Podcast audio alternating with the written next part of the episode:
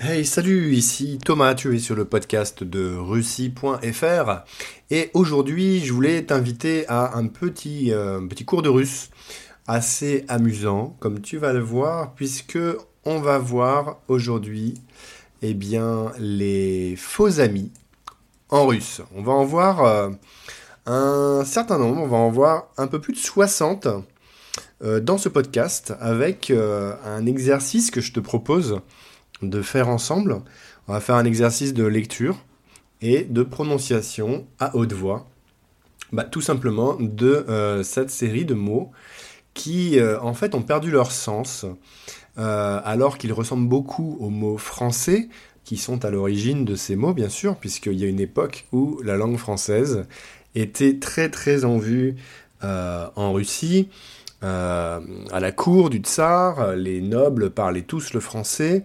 Euh, il se dit même que certains euh, avaient, oublié le russe alors que, que, Napoléon avançait ses troupes vers Moscou. Alors je ne sais pas si c'est vrai ou si c'est une légende, mais en tout cas ça en dit long sur euh, le niveau de français des Russes à cette époque. Et c'est vrai que c'était très chic et de, de, parler russe, de parler français, pardon, dans la noblesse de la cour de Russie à l'époque. Alors certains mots sont restés et ont gardé les mêmes sens. D'ailleurs, j'ai un article là-dessus euh, euh, dont je vous mettrai le lien dans la description de ce podcast, où vous retrouverez 400 mots de russe qui sont exactement euh, comme en français ou presque. Ça, va, ça, ça, veut dire que même si vous êtes nul en russe, même si vous, si vous commencez de zéro, vous connaissez déjà plus de 400 mots de russe, mais ça c'est une autre histoire. Pour aujourd'hui, eh ben, je vous propose de, s'en tenir euh, au thème du jour, donc les faux amis en russe.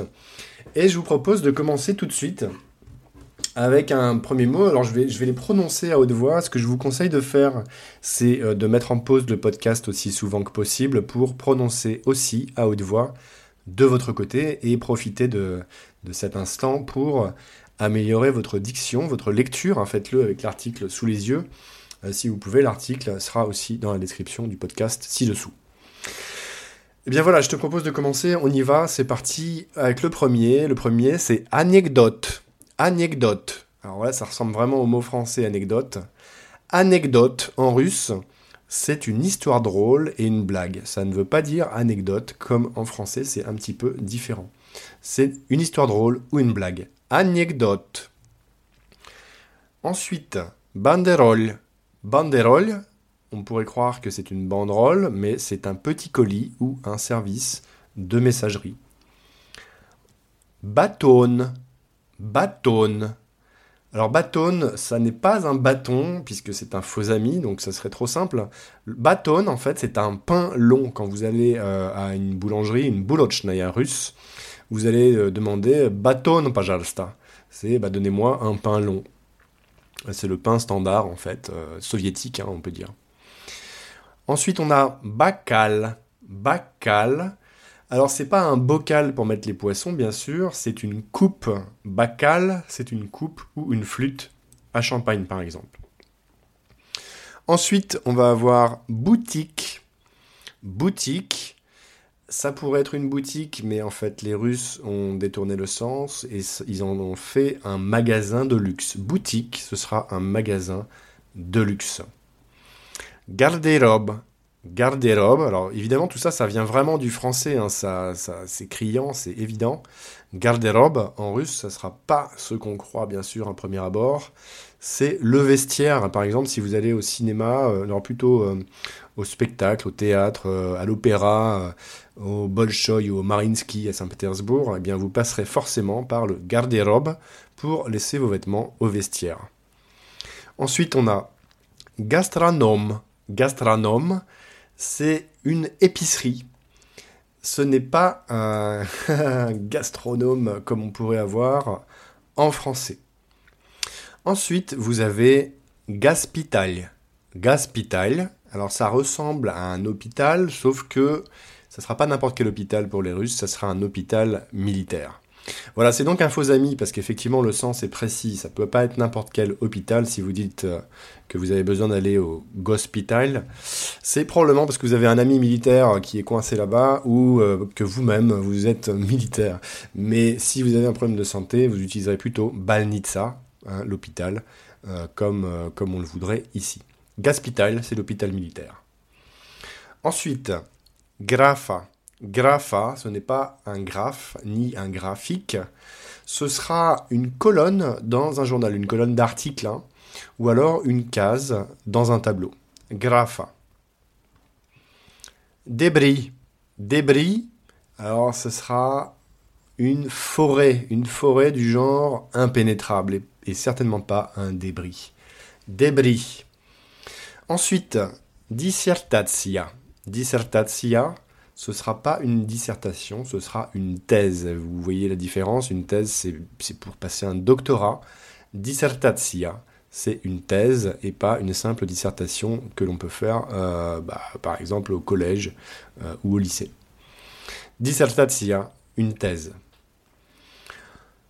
Double, double. Alors double, ça ressemble à double, mais alors ça concerne le cinéma, mais ce sera une prise double, une prise de cinéma. Quand on prend euh, la caméra, quand on fait une prise, on parle de double. Ensuite, on a un mot qui est très connu en russe, c'est doucha. Doucha, alors évidemment, c'est pas une douche, c'est l'âme. Et alors l'âme russe, c'est cette fameuse âme russe, on dira ruskaya dusha. Ruskaya dusha. Dusha, l'âme. On a un faux ami qui est euh, probablement l'un des plus connus maintenant, c'est journal. Journal, ça n'est pas un journal, bien sûr.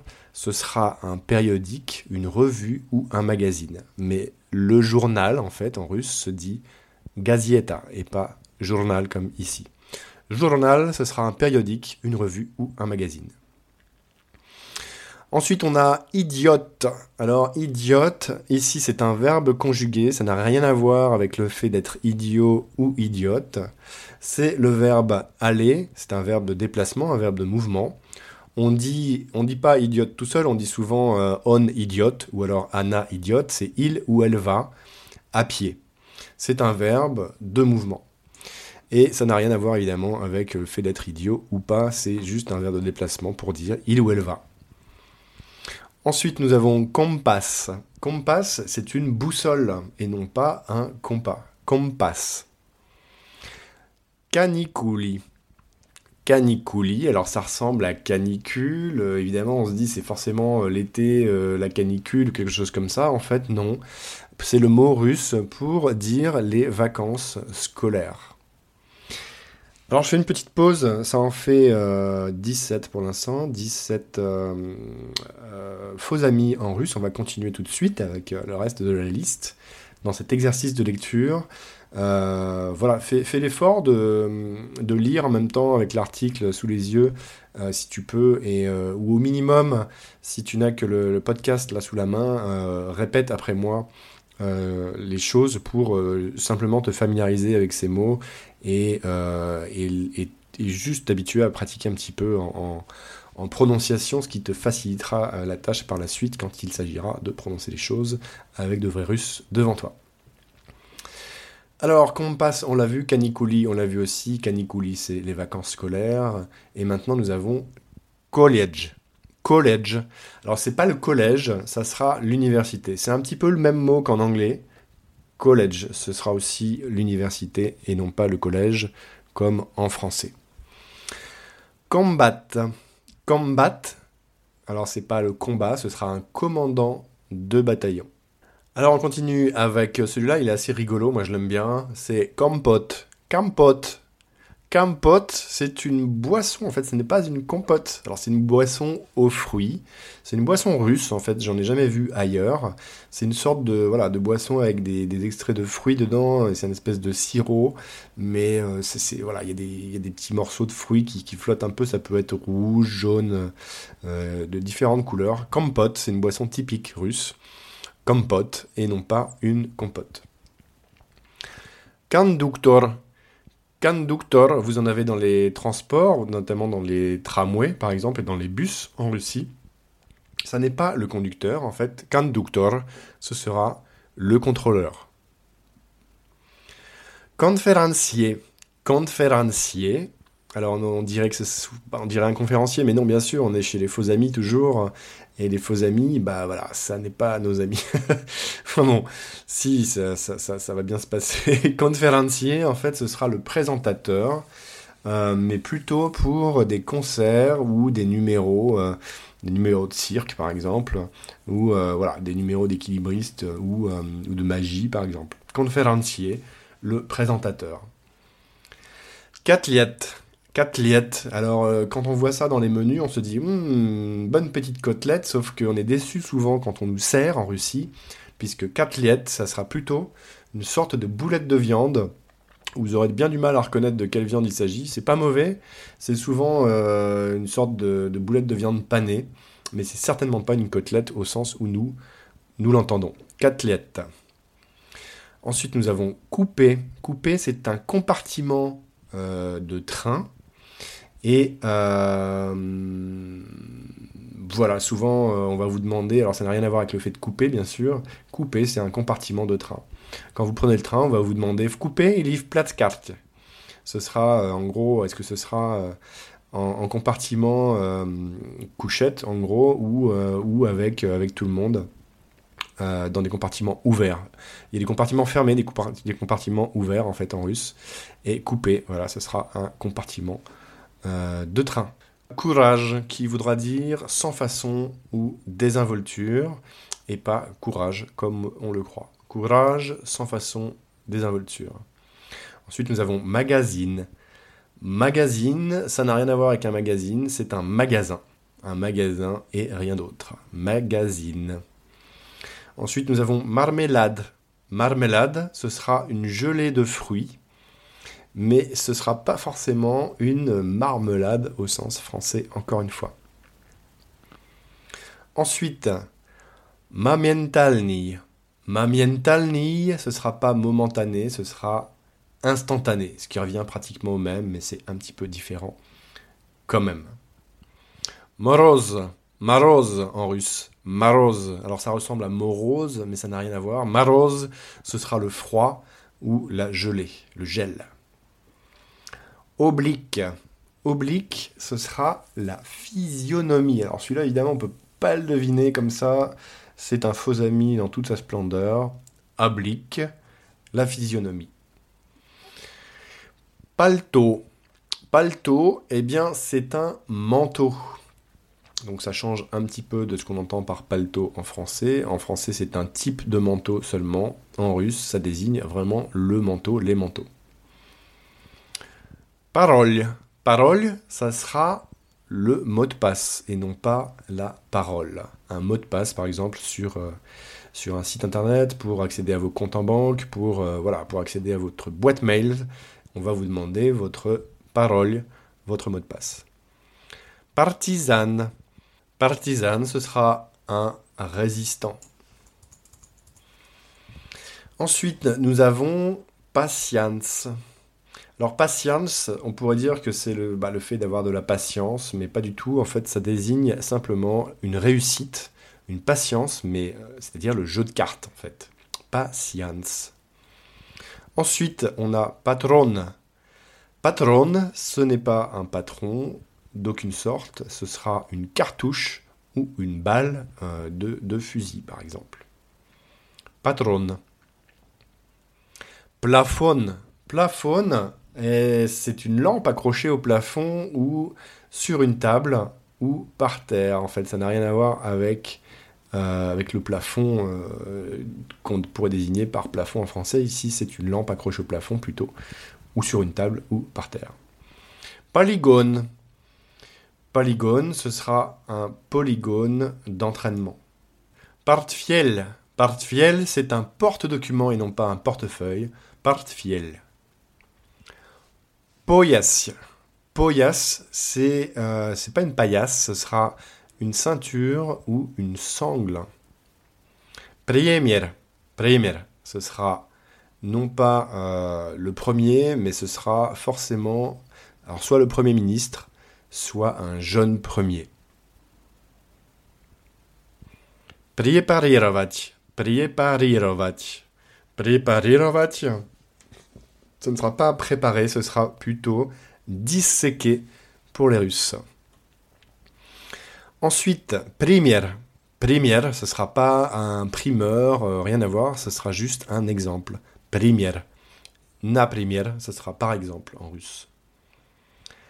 Rayon, c'est le quartier ou l'arrondissement dans une ville et non pas un rayon. Rayon.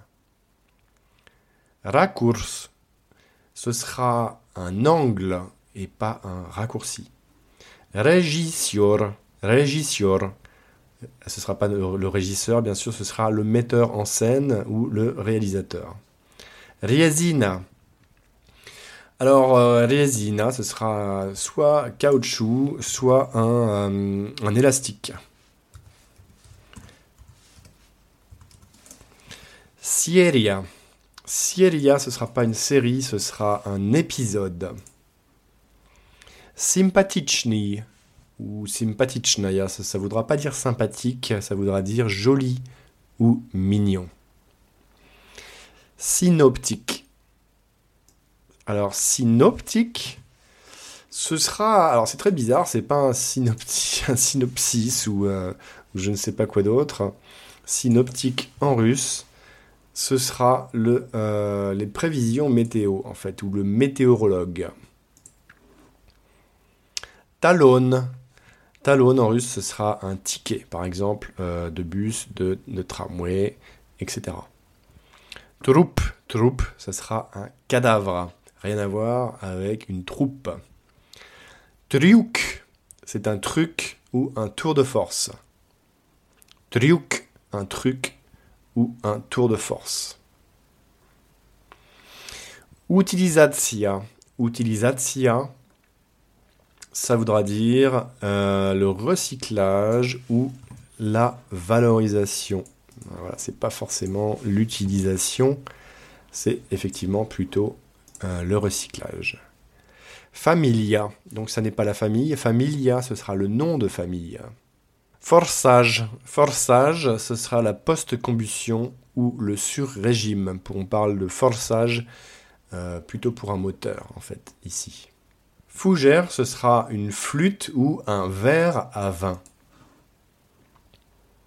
Fourchette. Fourchette. Alors on aimerait bien que ce soit une fourchette, mais non. Fourchette, ce sera le buffet ou un cocktail.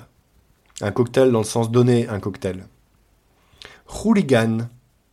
Alors, hooligan, ce sera le voyou ou le hooligan, un petit peu comme le mot en anglais.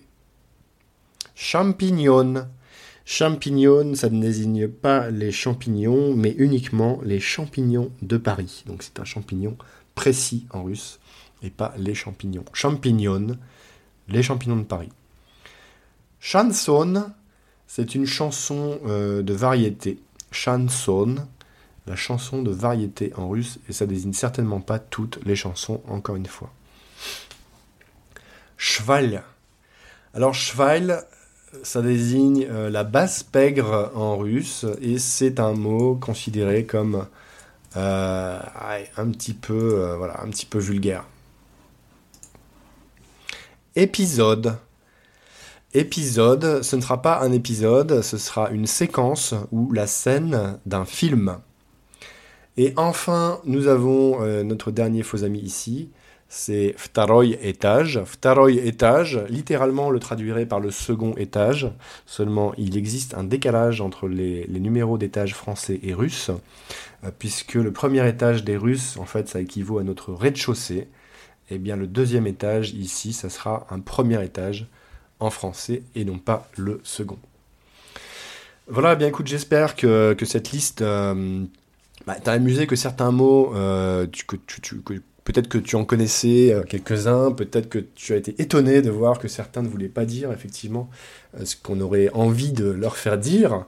Ce sont des faux amis russes, on vient de voir une liste alors non exhaustive. Moi ce que je te recommande c'est de, refaire une, lecture de cette liste à tête reposée pour juste articuler un petit peu si tu ne connais pas bien encore les lettres russes euh, l'alphabet, ça te permettra de te familiariser avec les lectures et de progresser à l'oral. Voilà, écoute, j'espère que tu as apprécié ce podcast. Si tu souhaites aller plus loin, eh bien, je te recommande un article alors sur comment apprendre le vocabulaire russe efficacement euh, juste en dessous. Je te recommande aussi euh, cette vidéo spéciale. Alors c'est une vidéo en fait sur la lecture à haute voix, sur l'intérêt de lire à haute voix. C'est très utile si tu veux progresser rapidement en fait à l'oral et vraiment passer un cap là-dessus. Et si tu souhaites aller plus loin, eh bien écoute, moi je serais ravi de t'accueillir dans l'une de mes formations. Alors pour les formations débutants, je te conseille de commencer par euh, le déclic russe, qui est euh, une formation en 15 jours qui te permettra de, comprendre euh, et de maîtriser l'alphabet russe en moins d'une semaine et de rentrer tout de suite dans la lecture en moins de 15 jours. Tu sauras rapidement te présenter en russe avec une cinquantaine de phrases clés que tu pourras utiliser facilement et à peu près 200 mots de vocabulaire grâce à cette euh, formation. Sinon, j'ai des programmes plus complets qui peuvent euh, te, t'emmener sur plusieurs mois pour apprendre par exemple les déclinaisons ou les verbes. Mais je te conseille de faire une chose à la fois. Et euh, si tu es vraiment très motivé, par contre, tu peux aussi prendre mon programme en un an, Russe 365. Je parle le russe en un an avec des cours toutes les semaines avec des vidéos, des podcasts d'exercices corrigés, euh, même un enregistreur pour t'exercer sous chaque cours, etc., etc. Je t'invite à retrouver les liens de ces formations juste en dessous dans la description. Merci à toi et euh, je te dis à très bientôt pour la suite.